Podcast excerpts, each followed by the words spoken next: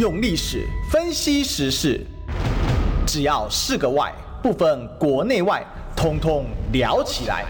我是主持人李义修，历史哥。周一至周五早上十一点至十二点，请收听《历史一起秀》。各位中广听众朋友，大家早，这里是早上十一点到十二点《历史一起秀》的现场哈，我是主持人历史哥李义修。呃，照例啊，这一这一周四呢，应该是轮到我们借文汲介大使来帮大家分析一下国际的局势哦。不过大使今天早上临时有事呢，所以呢，今天呢，哈，我们就自己披挂上阵了。那我想，呃，经历了前几天呢、啊、惨烈的喉咙啊沙哑声、低嗓声，好，我想今天如果您是我们的忠实听众的话，应该感觉到历史哥的状态啊。呃，渐次在恢复当中了哈。我想这次染疫的这个过程啊，确实，我想历史哥也是还是蛮幸运的啊。因为第一个我没有发展成中重症，第二个呢，呃，经过呢这个轮番的各种啊这个治疗加成啊，不管是西药再加中药，好再加食疗各种方式哦，呃，让我的这个也算是康复的速度也算是还蛮快的哈，至少。呃，第三天开始就没有喉咙痛醒，虽然被咳醒，但是今天呃，昨天晚上呢，哈，就算是睡了一觉，还蛮舒服的。虽然人还是容易倦怠了，哈，那不过我想这是恢复过程中必经之路啊。昨天大概照我来讲，我一般都是都会忙到三四点才睡觉。那昨天大概一点多呢，眼皮就重到不行了，突然就睡着，睡着起来突然惊醒了，赶快冲出去外面啊，赶快走到这个。工作室的外头啊，这个也不是外头啊，哈，是对，从房间走到工作室，这 听起来怪怪的。因为我现在这住在工作室嘛，我就从内房啊走到外面的这个工作室的桌上，赶快把我的工作桌上的这个药呢拿进去，然后拿先吞一包啊这个中药啊，以免呢这个半夜又醒来啊。不过我想啊，就是说这个身体慢慢在康复当中了哈，就是心情上也是还觉得还不错啊。那。这个这个希望赶快好，这个病毒可以赶快退场哦！今天也许可以来验一下快筛了吧？哦，因为现在的这个规定呢，前星期二的时候我有接到台北市政府打电话来做这个关心的哦，那。呃，他们好像就是例行性的释放了。那他，但是他有跟我讲我的隔离的时间到几点哈？我到这个礼拜天的凌晨零时啊，也就是说我过了礼拜六晚上呢，我才可以离开啊我们自己的房子啊，就是离开我们的房间哦，是这个样子啊。已经好久没有看到外面的，呃呃，只能看呐哈，好久没有感受到外面的阳光是怎么回事的哈，因为你基本住在室内，而且我们工作室呢，呃，作为这个。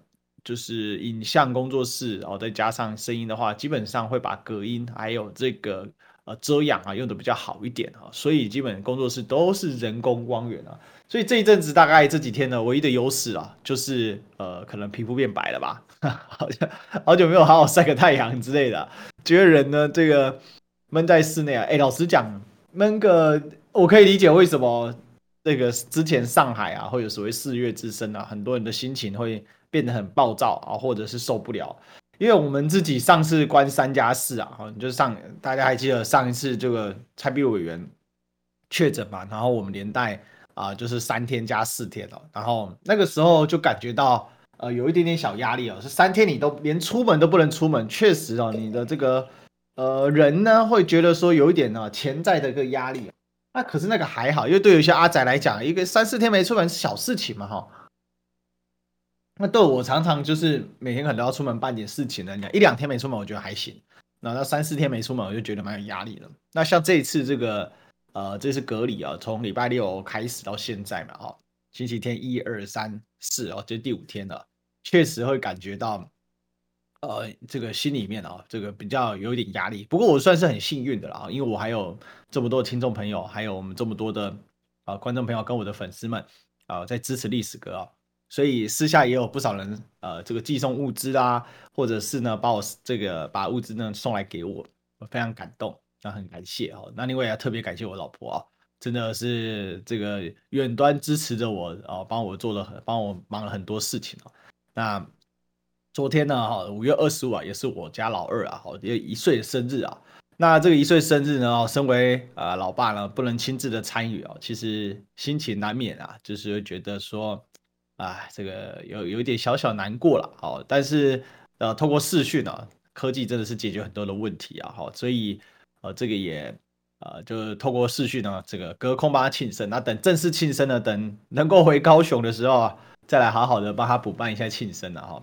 那孩子一岁了嘛，哈，但也希望他们这个健健康康的长大哈。那也祝所有我们听众朋友呃的孩子们哦，可以健健康康、平安的长大，特别在这个疫情当中啊，哈。所以这一点心情啊，分享给大家哈。其实老实讲啊，真的是。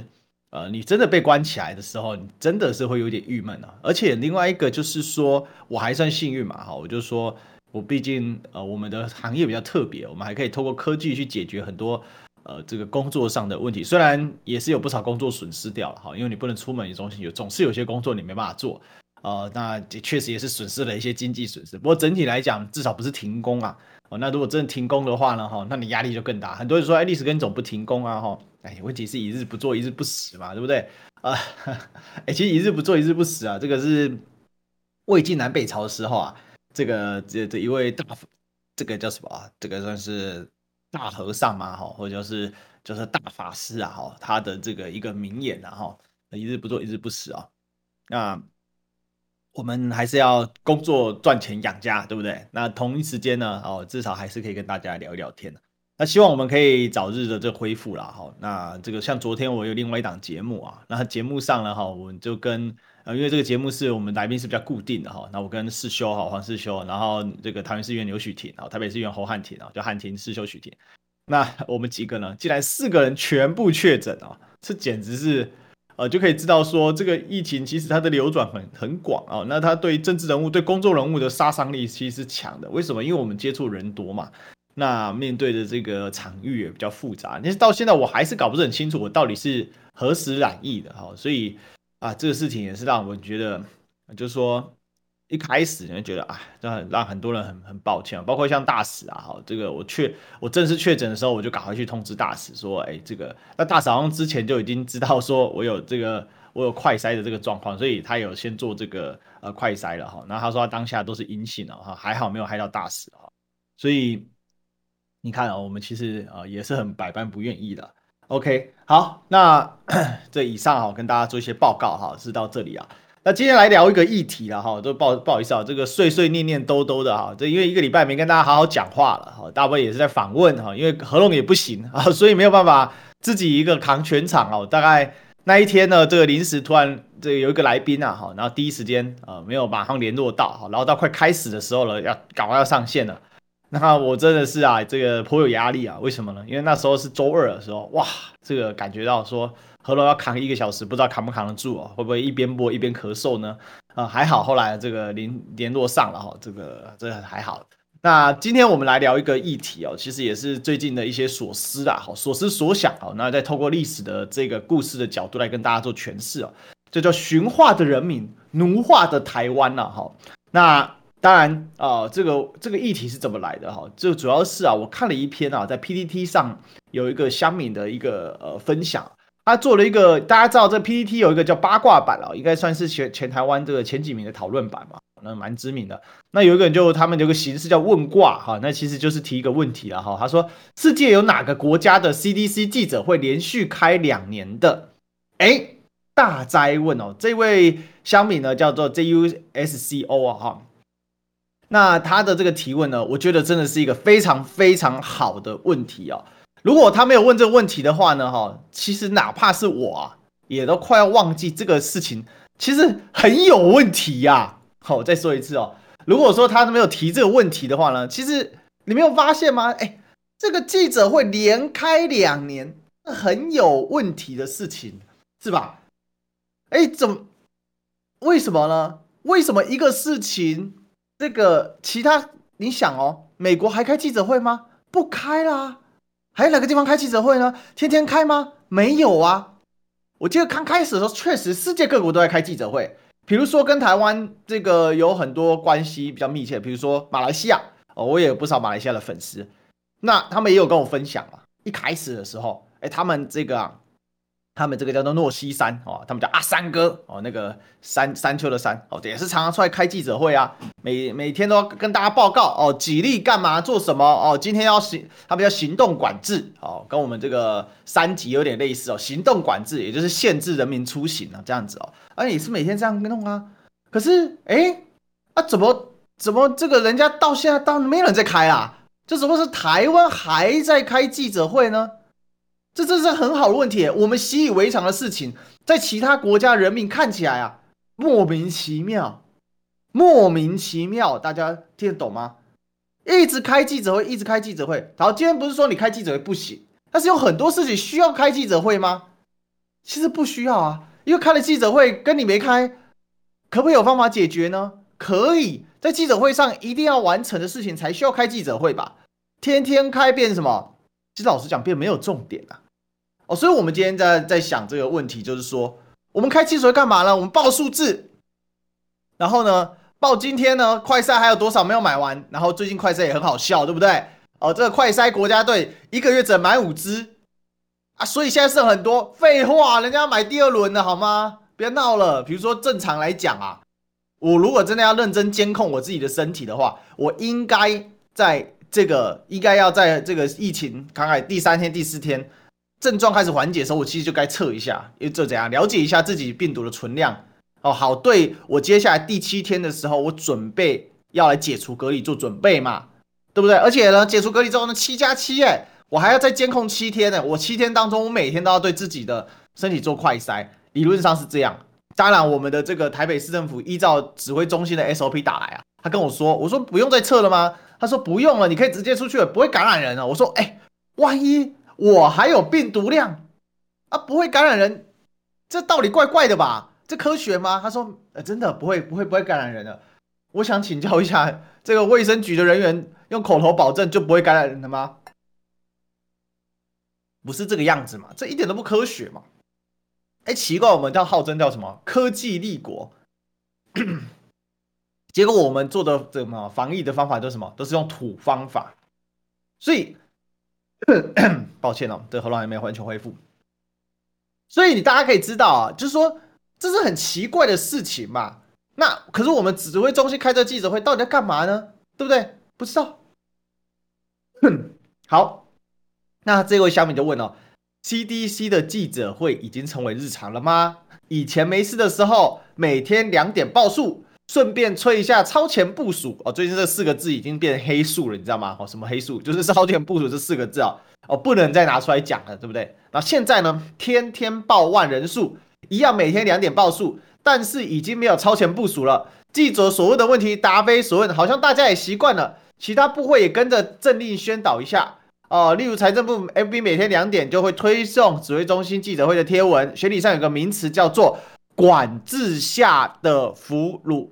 哎，太好了，这几个字哦，写的非常好。今天这篇文章我太喜欢了哈，so like it 啊，管制下的俘虏哈。如果你现在在看我们的 YouTube 聊天室，哎，欢迎我们全国听众朋友啊，可以加入我们 YouTube 聊天室啊。你就到 YouTube 搜寻中广新闻网哈，记得帮我们按赞订阅哈。每周一到周五啊，这个早上十一点哈，历史哥都会在这里啊跟大家开讲。好，我们把管制下的俘虏啊，如果你在 YouTube 聊天室的话，你把它写下来好不好？啊，如果你是空中的朋友的话呢，请把这几个字在你的脑袋上想一下，管制下的俘虏哦，这个真的是啊非常非常好的一个名词哦。那意思就是说，本来要去管制别人的人呢，后来离不开被管制的人，因为把问题解决了，管制者就没有存在的意义了。那。想他的这个小米就去问说，想问世界 CDC 连续每天开记者会开两年的吗？啊，跨度还跨了三年呐、啊！这样的记者会有存在的必要吗？每天推送公告人数就好了，非得要拿个板子在那边报数不无聊吗？卫福部长有更重要的事要做吧，而不是报了人数然后就想跟立院请假，天天开记者会可以登上金氏世界纪录吗？有挂吗？哦，所以啊，所以呢，哈。我们在看啊，这讲的是真的好啊，好，真的是好。为什么？管制下的俘虏，我们通通成为管制下的俘虏了啊！这个管这个俘虏啊，他呢，在他需他现在我们是怎么样了？因为这个管制者他的存在，是因为有管制这件事。如果没有管制这件事，就没有管制者了。哎，这好像在讲废话。可是当你一旦成为这样的关系的时候，那俘虏啊，他被管制久了之后，他还会记得说，其实他可以不用被管制的吗？所以其实应该说，我们应该是管制下的人。然后呢，我们才变成管制下的俘虏。其实多听历史个节目，真的会打开脑洞哦。现在为什么他们执政党很讨厌我，就是这个样子。因为我都在讲什么突破他们所谓在很多。哦我跟大家讲，这个就是这个这种管理学，我其实都觉得很不好了啊。都都已经不是管理学是什么？我觉得在这是公众心理学，你知道吗？它就是透过一种公开的。这一种所谓啊，政府啊，公权力式的播送，我把它称之为 PUA 啊，哦，也就是呢，一种心理玩弄的心态呢，来改变你的思维。今天如果阿东部长没有出来开记者会的话，他反而会变新闻。他出来开记者会的话，很多人就觉得阿东部长好棒哦，阿中部长好赞哦，好辛苦哦。最近确实是没有之前过得那么好，但是。哎，人家开记者会开了两三年了，哎，开了三年了，难道没有功劳？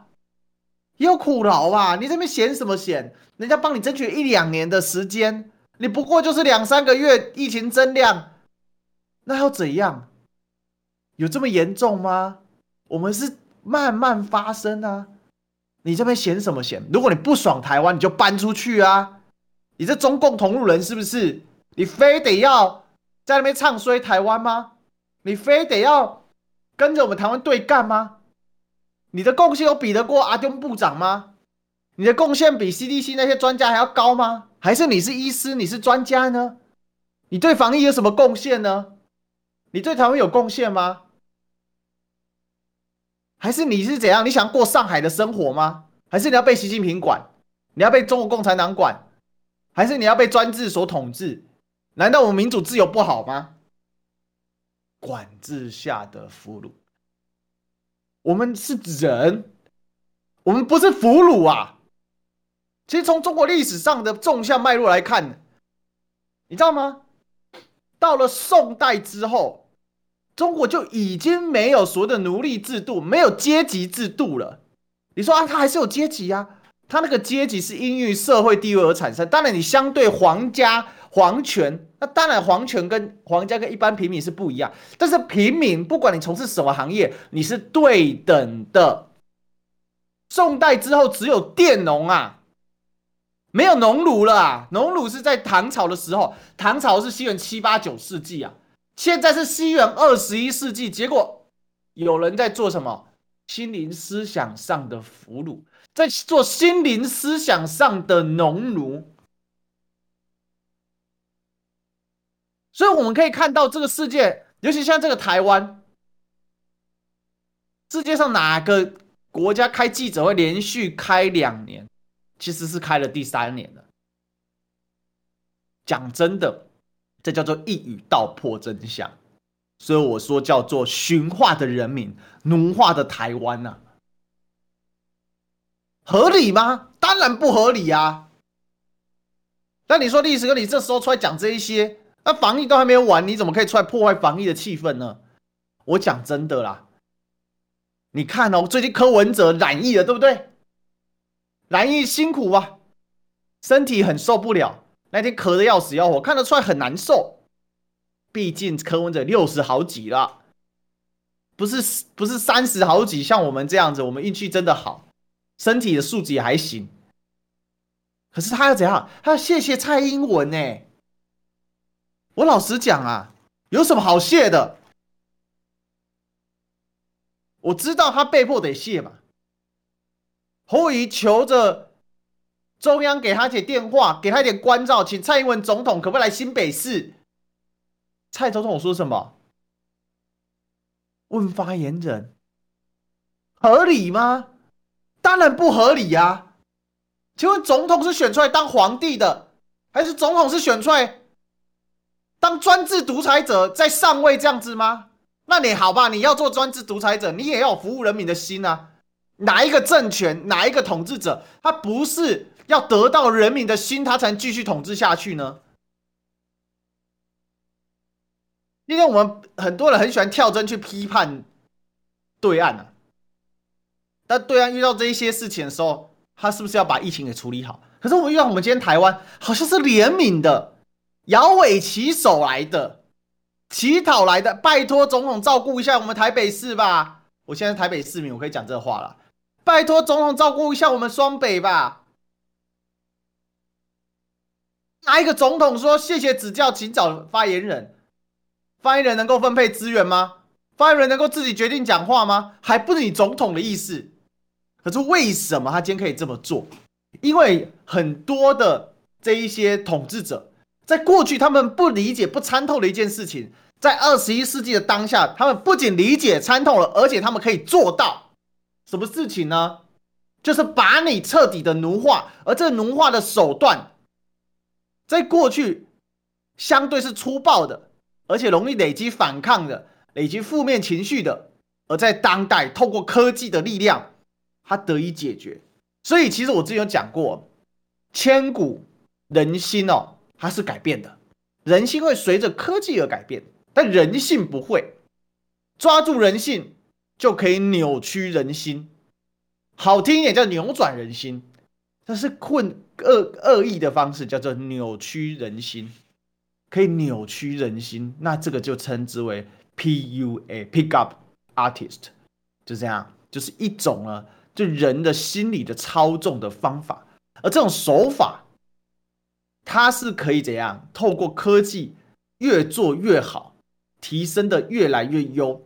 所以你就会发现，开了两三年的记者会，哪怕这记者会里面报的呢，都是我们已经知道的陈腔滥调，可是呢，大家还是听得怎样津津有味，还被迫得听。就像我们有时候取材的时候，我还是得去听，明明知道他讲了一堆废话，可是你还是得听。你说历史哥，你这太不公平了吧？陈时中讲那些哪是废话？请问他做这些方法，我就说参考马来西亚就好了。马来西亚做了一个网站，五级谁是轻症重症，在哪里住？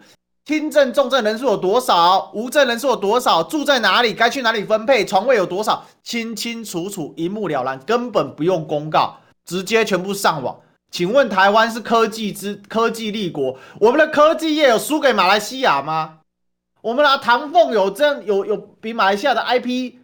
专家还要弱吗？不是整天在吹吗？都上日本杂志了。可是这个时候突然就不能吹了，其实台湾人太陌生了，他自己因为他不知道，他不知道，所以这种东西哦，哦，刚才有观众说叫变态心理学，可以吧？我们可以叫把它称之为变态心理学，这是一个非常恶劣的手段，而是这也是当代，尤其上次亚洲周刊啊。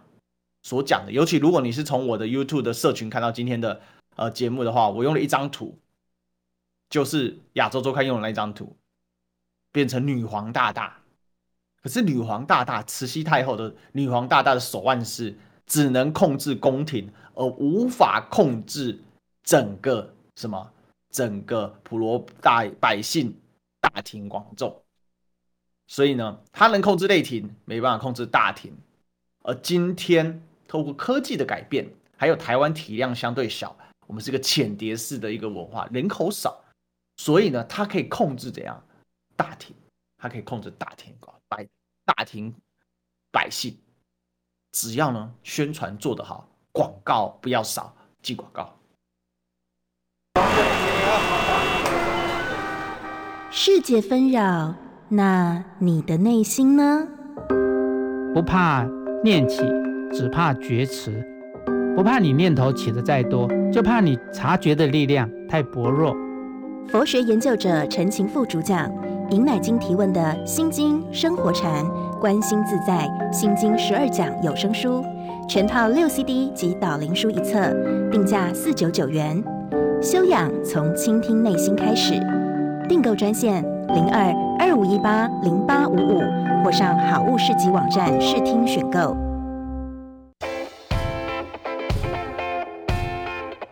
听众好朋友，揪过来揪过来！六月一日起，每周一到五下午三点半至四点，华冠投顾将在中广电台开播了，就是要给您最专业财经节目。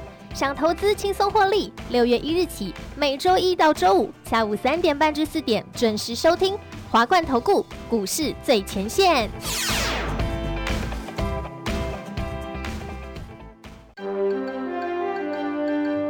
新闻随时听，资讯随时新，三十分钟掌握世界。中广新闻网，News Radio。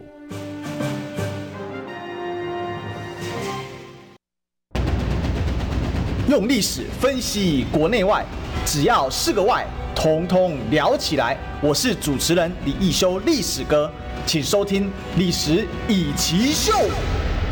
欢迎回来，这是《历史易起秀》的现场哈，我是主持人历史哥李一修。呃，我们今天呢，还来跟大家谈一个啊，叫做驯化的人民，奴化的台湾哦。那起因是从个乡民的 po 文啊，哈，世界有哪个国家呢？哈，连续开记，哪哪个国家 CDC 记者会连续开两年的哈？好，这是是非常非常好的问题。我跟大家讲啊，CDC 开了两年，它解决了什么问题呢？我跟你讲，它是它很多问题啊，它都没有解决。比如说昨天呢，有一个照片怎么传出来的呢？看的真的是很不舍啊。这个是联合报的独家，一张护理师的休息照，让陈时中直说怎么会这样？为什么呢？因为护理师现在啊加班加点。今天早上我。我太太才跟我传，他们前单位的学长哦，也是护理师，说单位已经爆掉了，大家都超坏了，超到整个单位的运作都是崩溃状态。那这张护理师的床是什么？其实它就是几个纸箱铺在地上，几个纸箱铺在地上，铺在地上，为什么呢？回医院上班，休息时间呢？去什么？去躺在地上的纸箱上面睡觉。当陈志忠部长看到这张照片的时候，他说：“怎么会这样？”这张照片是台湾护护理师医疗产业工会提供的，因为你把护病比放宽啊，你的护病比从一比五，一个一个护理师要照顾五个病人，你直接把它变成一比九，区医院变一比十二，地区医院变成一比十五啊。你等于是一口气放宽上放宽了多少？最严重的话，一口气放宽了三倍。当你放宽三倍的时候，你不知道会这样吗？你不知道会这样吗？陈松，你不知道会这样吗？你怎么会不知道？难道你第一天当出来出来做卫部长吗？不是嘛？推卸责任的。他还说：“我去第一线找护理师座谈，不用，人家够忙的了。找第一线护理师座谈干嘛？照顾不完了，我还抽个，我还抽个五个、十个人力，还抽个三十个人力陪你在那边演戏哦。开记者会，你在记者会上，这反而是你在记者会上该说的。我们现在为了要控制这个护病比，我们现在大规模重新招募，提升护理师薪资。”招募新进护理师，希望原有已经现在在休息的护理师可以返回第一线现场。重赏之下必有勇夫嘛，八千四百亿拿出来用，不就这个时候了？不够再编啊，已经够多了吧？可是为什么他会用这样的一个方式去回应这个呢？因为我们叫什么？就刚才那句话，大家还记得刚才那几个字吗？对不对？叫什么？管制下的俘虏啊！他今天来了，你好像是圣旨一样。哎呀，他终于照顾到我了，他关心我护理师的这个状况了。管制下的俘虏啊，因为你什么东西控得方方严严的，他今天叫你，你就是放宽，你就是当俘虏，你就是乖乖的接受就对了，哪这么多意见？莫名其妙。然后有人会建议说：“啊，是不是干脆跟护理师代表谈？当然谈可以，但是我认为根本不需要谈。为什么？因为你就是把护病比控制好，那怎么控制好？资源投下去就控制好了啊！谈了半天，还不是刚刚摸摸头说啊？那你们就辛苦一点吧，那你就继续睡纸箱吧。他要不要睡纸箱？你可不可以做到？你可不可以规划一个专责的护理师休息的地方呢？你有这么多类火车，拿类火车来把这些人做接驳，可不可以呢？如果护理师需要集中照护，提高薪资，然后他们暂时不回家，减少他跟外界接触，可以呀、现在有这么多的旅馆，现在因为疫情的关系，他现在没有生意了，把这些旅馆来征用，让护理师在这边舒服，住得好，睡得好，可不可以呢？啊，他们有养足精神回去上班，特别有一些护理师，他可能还没结婚的，他没有家庭的，他愿意为国家来牺牲奉献的。你要叫人家打仗，你总要给人家粮草，总要给人家住得舒服舒好嘛。可是为什么这个问题就没有人反应呢？为什么这个问题大家好像就哦，所以我接受了，因为我们叫做驯化的人民，叫做奴化的台湾呐、啊。那么简单的事情。一个卫福部长可以说，他可以这样子去说话，就怎么会这样？怎么会这样？怎么会这样？我才想问你呢，你问你自己吧，怎么会这样？你放宽不就是这样？还要这个护理师工会，还要理事长在那边做问卷，还要这理事长那边调查，调查了半天，然后 PO 照片，请你卫部长去解决吗？你不能主动解决吗？护理师工会这时候应该跟 CDC 紧密的配合，不是每天还要为了这些护理师的权益、最基本的生存的权利，然后在那边努力的吱喊叫喊，而是这时候你应该透过跟护理师工会紧密的合作，让护理师工会好好的获得资源，去安排护理师的住宿，去安排这医护人员的什么他们的生活起居的后勤问题，让他们可以舒服的上前线战场嘛？你不是说生活要正常吗？现在一点都不正常，不是吗？然后我讲这些，有人说又是骂了。我刚才已经都提了很多的意见了，意见都已经讲在里面了。但是今天讲这一些，就有人说啊，不然你一家搞你来。那我想请教一下这些人，所以这些人为什么这些人会呛说一家搞你来？哦，你这么会，你自己来，为什么会这样？因为他们叫做奴化的台湾，被驯化的人民。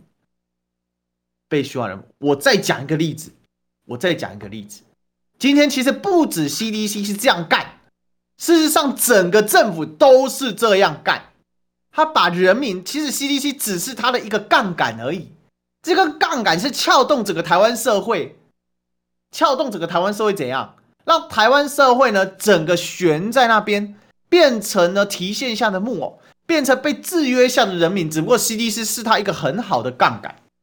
现在整个台湾的政治的环境哦，是有史以来啊，我最悲观的时候，因为这个执政党他已经找到了一个超级的利器，他可以来控制台湾。CDC 的记者会是一个，你可以看到里面的图卡，哎，全世界上只有这种图卡了吗？轻重症的比例，结果轻症无症用红色，用每天用红色，用粉红色去显示，生怕你看不到。重症呢都用黑字，然后呢那个字呢又尽量不显眼，然后加了一堆小数字，让你看起来不显眼。你想掩盖什么？没事的人还需要特别显示吗？不需要。我们 CDC 要叫你要干嘛？叫你要去怎样去照顾那些危急的人？没事的人，那就让他继续没事啊。你凸显那些没事的干嘛？他意思就是说没事是正常，有事你是有问题，有问题你自己要负责，所以你是有慢性病的。所以你是老人，所以你不打疫苗。那天罗一军更扯的一个图卡，就在 CDC 公然的放出来了。什么图卡呢？那天死者很多个，他呢那个图卡打三剂死亡的人数明明是最多的，他把它跟背景色一样颜色，然后呢前面零剂、一剂、二剂的呢把它亮色起来。哎，三剂死亡的打三剂死亡的不是死人哦。啊，他把它亮起，他把它跟背景色一样，为因为他不要你去注意那些事情，他告诉你没有打三剂死掉，那你家的事，所以他现在每天做记者会，他其实是一个什么？他为什么开这记者会？他明明可以不要开，我们前面已经分析过了，那为什么他要一直开？很简单一件事嘛，他有目的而为之嘛，一个是继续把你怎样把你给俘虏了，第二个呢，他要继续的输出，让你觉得。今天发生事情的那些人，他们就是不乖，他们就是叛徒，他们就是因为不乖，他们就是因为没有遵守政府的规范，所以他们只有余辜。他们呢，戏贺啦，这就是我们 CDC 想要告诉大家的事情。这就是我们 CDC 想要告诉大家的事情。他就是要操作这样的一个心思。如果你在聊天室的话，你认同我的讲法，你认同我的观察，你可以刷加七七七。如果你在空中的听众，你心里默念七七七，我也会听到。那还有个事情。IPEF 是什么呢？所谓的美国最近成立的什么印太经济架构，对不对？IPEF 印太经济架构没有把台湾给纳入，民进党的立法委员质询外交部的政务次长田中光，听清楚政次哦，政务次长是官派的哦，哦是政政治派任哦。答询田中光说什么？田中光田中光说没有先跟台湾，没有透露给台湾知道，但是这个符合台美默契，对台湾是一种尊重。我靠，公然说鬼话哎！美国没有先跟台湾讲，然后他说没有没有，这就是台湾台湾跟美国的默契，所以这已经很尊重我们了。你要不要干脆说他扇你两巴掌，然后跟你说很尊重？上次跑来台湾卖飞机的那个参议员，那个国美国国会议员，他也没先跟你讲啊，所以他现场卖飞机给总统，那是不是一种尊重呢？你买不买？为什么不买七八七？你买不买？你应该买七八七的，七八七这么好，你为什么不跟我们波音买七八七？现在总统府是怎样？地摊货叫卖区是不是？连民进党立委罗致政自己都说没办法接受尊重说，这么荒谬有损国格的事情，我们的伟大的外交部次长田中光可以堂而皇之在国会的殿堂上面说出来，贱不贱啊？我就问你，田中光，你贱不贱啊？你要作贱你自己啊，还要作贱我们台湾人呐、啊？我是觉得这是太荒谬了吧？是不是？而且他怎么知道的呢？罗致政问他，他自己还说溜嘴啊！你知道多夸张吗？他说：“哦，我是看报纸才知道。”哇靠！马英九看报纸才知道。你看现在被怎样？总统府前面就一堆人在抗议啦，对不对？鸡蛋已经丢满天了，是不是？他进一步问说：“外交部长吴钊燮知不知道？”田中光不敢说啊。他说没办法回答这个问题。罗志政，民进党立法委员哦，他说看报才知道，怎么会不意外？田中回说啊，至少他公布前就先讲了。罗志政说你这叫唾面自干，我也认了。罗志政，你立法委员呢？文件拿起来就往他身上摔了，这种官员就叫他下台了，还需要跟他们客气？如果是马政府的官员，你文件拿起来就往他身上摔了，不是吗？我就叫他滚蛋，你就上全国头版啊！不敢嘛？我们选出来的立法委员就这点货色，就这点货色，对不对？那这事情还是民进党质询问出来的，那在野党的呢？什么叫理性问政？理性问政就是你继续被奴化、被驯化嘛。这够理性的吧？他就做你理性问完政之后，你有强制手段呢、啊？太夸张了！哎，不敢讲，还在护罗，还在论护护无招谢。请问这个不是被驯化的人民，这不是被奴化的台湾，怎么才是嘛？那王定宇也是在被蜻蜓点水啊！他说我们应该表达很深很深的遗憾。我跟你讲，根本不敢讲啊！很深很深的遗憾，你王定宇，你敢写信函，或者是你带人民就跑到 AIT 前面去抗议，像你以前一样勇，拉着红布条，拉着白布条，上面书写着“美国道歉，排除我加入 IT IPEF IPEF”，你敢吗？不敢嘛？讲讲很深的遗憾又如何呢？对不对？所以其实我们今天在看这些事情哦。就说他真的就是完全的变成一种啊被挪。那这是心态怎么来的？他怎么操作的？他怎么做这个广告的？我这个里面才是真正厉害的地方，这里面才是真正厉害的地方。这种操纵的手段，怎么样去宣传、去广告它？进广告。有一种温度叫妈妈的呵护，她的爱是冬天的暖阳，夏日的沁凉。现在换你送妈咪一份爱，暖到她心房。HCG 宠爱妈咪，购买免治马桶座就送保温瓶，从里到外温暖你。HCG 合成，让你放心放肆做自己。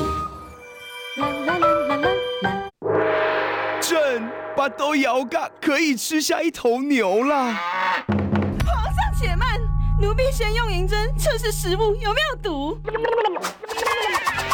你，你到底要测到民国几年呢、啊？皇上，测毒就交给好物市集，严选商品，品质挂包检。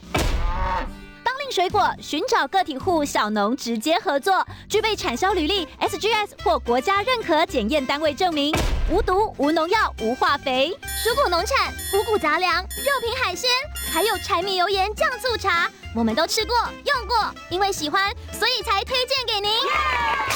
好物只卖好物，立即上好物市集或拨零二二三六二一九六八。中广新闻网，News Radio。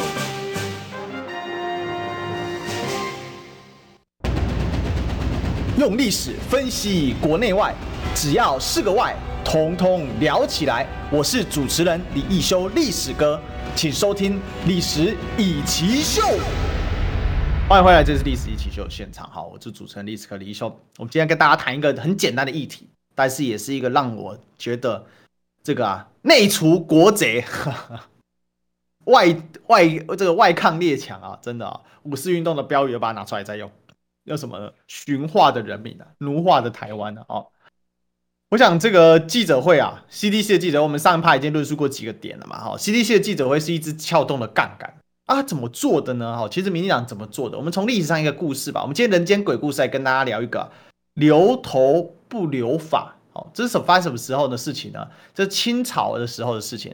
当初呢，清兵入关哦，那他们第一件这个，当他在天下的这个统治呢，啊，这个逐渐在扩展的时候，他们呢就下了一个命令啊，在顺治二年啊，哦，西元一六四五年的时候，这个。就颁布了所谓的啊这个治法令哈，这个就会叫替法令哈。其实，在第一年顺治元年的时候就已经哦这个颁布过一次了，但是那个时候呢全国震动，所以呢在隔年的时候再次颁布。另外呢也颁布了易服令，好，所以你要剃法易服哦。那剃什么法呢？因为我们知道现在清朝这个的的法式哦，就是呢头前面呢大概剃到了，其实哦不是到一半哦，我们现在剃一半都是太少，其实它大概哈。很多时候是剃到怎样？剃到中后段，大概剃到五分之三的位置哦，然后再把呢这个绑起来，然后绑辫子，尤其是男性，尤其是男性哦，然后后面绑辫子，然后呢这个易服令呢，好，你要改衣服，改什么衣服呢？其实还是把汉服啊改成满服哦。那满服是哪来的呢？哈，满服呢其实就是今，其实还跟今天的旗袍马褂是有很大的关系。诶，说诶。旗袍马褂，哎，那不是今天我们说所谓的传统服饰吗？哎，你说的好，你有没有发现一个很有趣的事情呢？旗袍马褂，它是一个比较贴身的衣服，而且呢，这个马褂啊，这件东西呢，它其实啊，它是一种这个呃，就是说它是可以比较好这个做活动的哦。啊，为什么呢？因为这个满族人哦，在东北还是要骑马。传统中国的服饰啊，其实并不太方便骑马哈，因为它是开裆裤。传统中国服饰，你如果看宋朝的古装剧，跟你看清朝的古装剧，他的穿的衣服是不一样的。哦，他穿的衣服是不一样的哦。因为呢，这个传统中喜欢穿这个所谓的开裆裤。那开裆裤呢，它就会形成一个很有名的姿势，就巨傲而坐哦。什么呢？巨坐，巨傲而坐，意思就是说了，我两只，我坐在地上，我两只脚开开，那、你是开裆裤，所以你那个重要部位是不是就对人家？那是怎样？就是极端无礼的表现哦，倨傲而坐哦。这种做法呢，有一次啊，这个当时刘邦呢在打天下的时候，然后当有一个呃这个文人叫利益姬啊，哦跑来求见他，他一开始看不起对方，他就倨傲而坐，后来被对方训了一顿啊，就说啊，你如果得天下的话，你敢怎么可以这样子对士大人士大夫？然后他才突然啊收这个收起这个，因为刘邦本来就是个呃小混混。那回过来讲啊，这个这个义符令啊。这个啊，这个义符令啊，就是说，呃，它是怎么样来的？剃发义符令呢？它是这样子来的啊，就是中国的人民向来啊，有所谓的身体发肤受之父母，不敢毁伤哦。那满满洲人进来的时候，因为满洲人他们向来就有什么，就有剃发的传统。那这个剃发传统其实是一个非常好的识别。可是呢，问题是你以大概当时满族哦，有人估计啊，五十万人左右了。而这五十万人里面呢，还和什么女真人、蒙古人，再加上呢，哦，在关外所收的汉人哦，因为关外其实有很多汉人，就是在辽东这个地方啊。那这个，好，就就透透过这种东西呢，他就这个进到中国。但是，当中国至少人口五千万啊，哦，至少五千万，我觉得还是稍微低估了一点。那是像融化一样，所以为了要呃很快速的统治呢，其实他就透过这个。这个剃法的方便啊，透过这个剃法的方式呢，可以直接怎样分辨中间？讲中间其实是不对的，应该说分辨谁服谁不服。那剃发其实对于身体来讲没有什么太大的影响，最多就是你发型改变。当然，如果你没剃过这个，你会觉得很羞耻。就像我们今天叫你剃一个满人的发型，你当然会觉得很羞耻啊。可是，在身体上，它不吹，它主要吹着你的心灵。当你接受了剃发，接受了易服之后呢，其实某种程度你就接受了他呢，他的政治上的什么？政治上的禁锢，心灵上的禁锢。其实今天这种做法，在当时我觉得啊是个非常厉害的做法。这不晓得当时啊，这个多尔衮是怎么想到的。我当时皇叔多尔衮是摄政王嘛，他不知道怎么想到的。但他这样干下去之后呢，使得啊这个。是很多的抗争的此起彼落，而这些愿意跳出来抗争的人，他就是拒绝接受这一种剃发易服的方式，所以当时就下了一道命，叫做留头不留发，留发不留头，也就是你有头留着，好，那你的头发就别留了，你就给我绑辫子，好，你就要学我清朝的服饰，留发不留头，哎，你如果头发留着，那你头就砍掉呗。哦，所以呢，当时他就是以这样子来怎样来分辨啊，来分辨谁是顺民，谁不是顺民，这个影响很大。你知道到海外去哦，这一些所谓的海外华侨，大家也都是留着这个辫子。为什么？因为我做海外华人研究的，这些华工哦，在海外哦，已经没有皇帝，根本就没有官员嘛，根本管不到嘛，他照样留着。为什么？他已经被制约了，他认为这是他中国人的象征，认为他是这是中国人的象征。所以回过头来啊。今天呢，不是一样的吗？对你心灵上的控制，对你所谓把你的心理的防线摧毁这件事情啊，这民进党真的是做的啊，非常的好啊，真的是做的非常好。他真的是把我们变成管制下的奴隶。虽然我们今天不是在头发在发饰上面被限制了，但是我们在心灵上被限制了。我们今天谁反抗民进党，谁就是不爱台湾。你今天谁不绑辫子，你就不是中国人了。你今天谁不穿旗袍马褂，你就已经是怎样？你就已经是被番邦所影响，你就已经是怎样？你变成野蛮人了。你今天呢？你谁不听 CDC 的指挥？你今天呢？你就谁敢质疑？对他质疑？你今天呢？你就怎样？你就是叛国贼，你就是台卖台奸，他就是用这种方式来 control 你的心灵，你知道吗？他做法怎样呢？当时的做法是用强制的，用身体杀戮的。他现在做法不一样，他现在做法很聪明啊，用各种的宣传，用各种的怎样手机推送。所以我说科技会改变人类，在 YouTube 上面植入一大堆的广告，养了有一大堆的网红，每天做那个做那个历史是能看吗？那些做弄弄那个历史，改变你的历史观念，改变你的思维逻辑。像这一阵子有人说中国是不会出海的民族啊。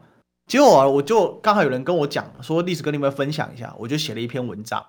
那我就简单的分析一下，中国有不会出海吗？中国真正出海能力受到限制是在清朝，那是官方自己废了自己。但民间出海非常兴盛，否则东南亚这些华侨哪里来的？到处都是华侨，整个到今天，整个东南亚的华人至少三千万到三千五百万起跳，那怎么来的？所以今天我们恐怖的就是在这里。今天民进党的管理跟治理哦，它最大的问题啊，不在于说它这个呃，就是说最大问题不在于说他要不要做事情，而是我们的人民已经忘记反抗了，我们的人民已经完全被制约了。所以，我们今天恐怖的在这里。